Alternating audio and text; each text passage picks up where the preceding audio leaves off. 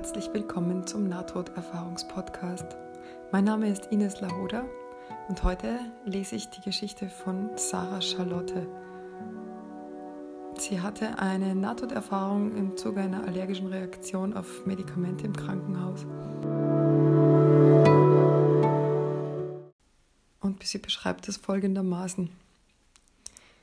Ich mache, machte eine allergische Reaktion auf Medikamente im Krankenhaus. Vollständiger Herzstillstand und flache Linie, also Flatline. Den Klang, den ich im Sterben hörte, war genau wie der Klangtest, den sie gewöhnlich im Kinosaal bringen, wenn gesagt wird, The audience is listening.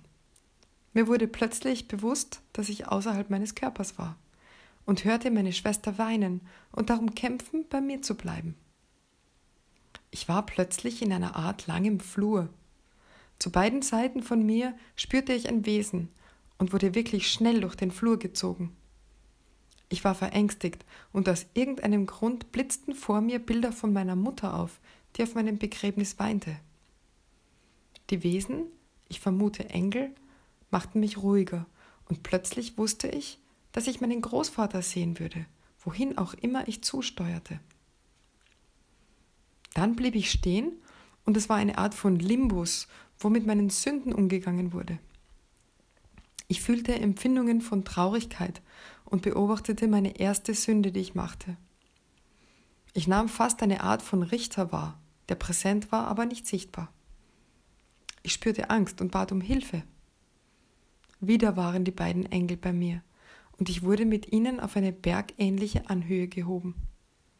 Mir wurde gesagt, ich solle nach unten schauen und beobachtete den Himmel und die Hölle. Ja, ich weiß, es klingt verrückt für jemand, der vielleicht nicht dort war. Ich fand meinen Glauben sehr schnell dort auf dem Berg und erkannte genau den Moment, als Gott versucht hatte, mit mir zu sprechen, ich aber zu beschäftigt war mit materiellen Dingen. Es fühlte sich an, als hätte jemand mich total reingewaschen. Ich spürte, wie eine fast magnetische Anziehung mit den Engeln und wollte weitergehen. Aber die Engel sagten mir, ich müsse wieder zurückgehen. Ich müsste erzählen, was ich gesehen hatte. Ich wollte meinen Großvater sehen und fühlte, als kämpfte ich gegen das Zurückkommen. Es war, als würde ich fallen gelassen, und ich fiel und krachte zurück in meinen Körper. Was mich erstaunte, war die Menge der Zeit, ich war weniger als einige Minuten weg gewesen, aber es scheint, dass es sich wie Stunden anfühlte. Ich war eine ganz andere Person vor meiner Erfahrung. Vielleicht hatte ein Teil meiner Persönlichkeit damit zu tun, dass ich jung und dem Leben gegenüber naiv war, mich nicht um andere kümmerte. Ich werde nie vergessen, dass es definitiv einen Ort genannt Hölle gibt. Ich kann das bezeugen. So, das ist mal der Bericht, der Erfahrungsbericht. Es kommt aber dann bei den Fragen und Antworten noch einiges mehr. Was für mich interessant ist, ist, dass sie von einer Art Limbus spricht. Ein Limbus, das ist eine Art Vorhölle, äh, wo, wo die Seelen hinkommen, an, also laut ähm, der Theologie. Ähm, das ist also im katholischen, in der katholischen Theologie ein Ort, an dem die Seelen sich befinden, die ohne eigenes Verschulden vom Himmel und der ewigen Anschauung Gottes ausgeschlossen sind. Also es, man ist noch nicht wirklich in der Hölle, aber man ist auch nicht im Himmel. Und da, sagt sie, befindet sie sich und es wird mit ihren Sünden umgegangen. Sie empfindet Traurigkeit und beobachtet die erste Sünde, die sie macht. Und sie nimmt so eine Art Richter wahr, aber der ist nicht sichtbar, aber sie spürt ihn dennoch und in ihrer Angst bittet sie um Hilfe. Und dadurch, dass sie um Hilfe bittet, waren diese Engel bei ihr und, und heben sie auf eine Anhöhe. Und von dort aus kann sie den Himmel und die Hölle sehen. Also sie kommt quasi aus dieser Vorhölle raus und kann Himmel und Hölle sehen. Und dann möchte sie natürlich in den Himmel äh, und auch zu ihrem Großvater, den sie da irgendwie fühlt. Und sie darf aber nicht. Die Engel sagen, sie müssen zurückgehen und erzählen, was sie gesehen hat. Und obwohl sie dagegen kämpft, wird sie doch fallen gelassen und kracht zurück in den Körper. Also vom Krachen, da merkt man auch, wie viel Energie das anscheinend braucht, da wieder in den Körper zurückzukehren. Sie beschreibt da auch näher noch, wie sie diese äh, Lebensrückschau erlebt hat. Sie sagt, die Vergangenheit blitzte vor mir auf, außerhalb meiner Kontrolle. Es waren Dinge, an die ich mich ohne das Erlebnis nie wieder erinnert hätte. Dinge, von denen ich dachte, sie seien wichtig, waren es nicht und umgekehrt. Und ich fühlte, als hätte ich totales Wissen von allem und jedem erhalten.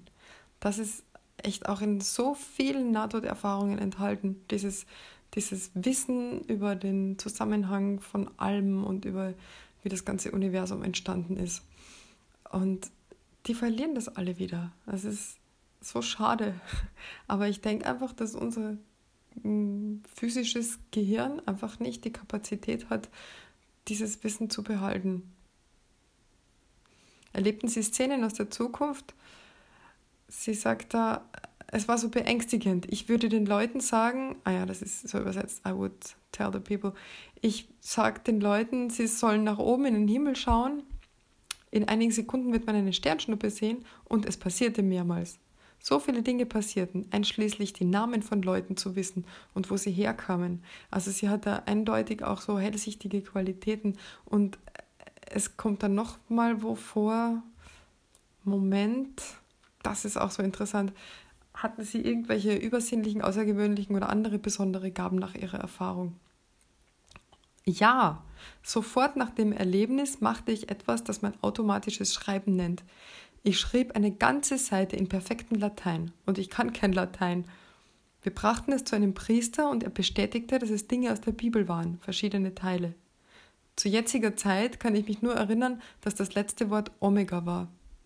Leute sprachen andere Sprachen und ich verstand alles. Die Leute fürchteten sich tatsächlich vor mir.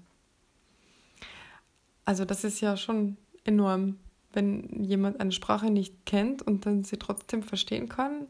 Ich weiß nicht, wie das erklärt werden kann wissenschaftlich. Ähm, oder dass sie da Latein schreibt, wobei Omega meines Wissens griechisch ist.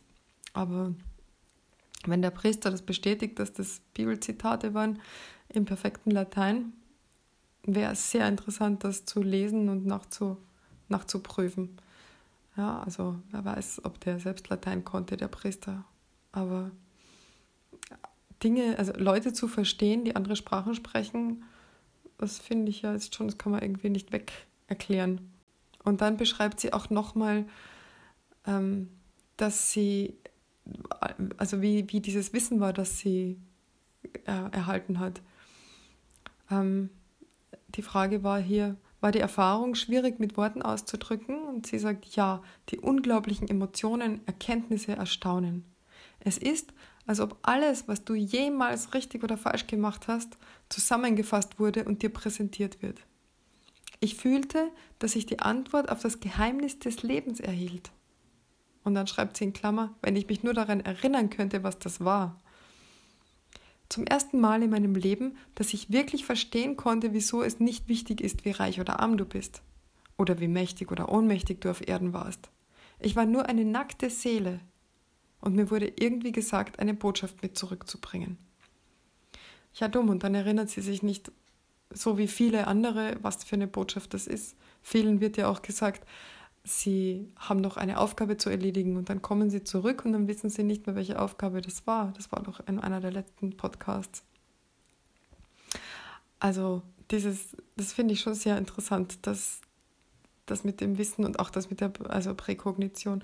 Und, und dann schreibt sie ganz zu Ende noch, ich trug vor meiner Nahtoderfahrung immer eine Armbanduhr und seitdem scheint es, dass Armbanduhren an meiner Hand schlecht funktionieren. Ich las, dass das ziemlich häufig vorkommt bei Leuten mit einer NTE.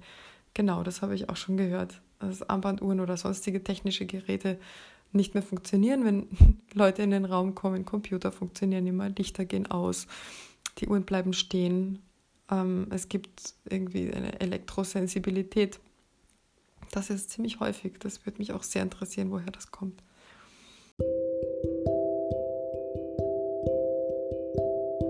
So, das war jetzt der Bericht von Sarah Charlotte und ihrer Nahtoderfahrung. Wenn ihr mir schreiben wollt, Äh, meine E-Mail-Adresse ist nte-podcast.gmx.net. Ich freue mich über Nachrichten, über Feedback, über Erzählungen von Nahtoderfahrungen oder sonstigen interessanten Ereignissen. Ich freue mich, dass ihr mir alle zuhört. Vielen, vielen Dank und bis zum nächsten Mal.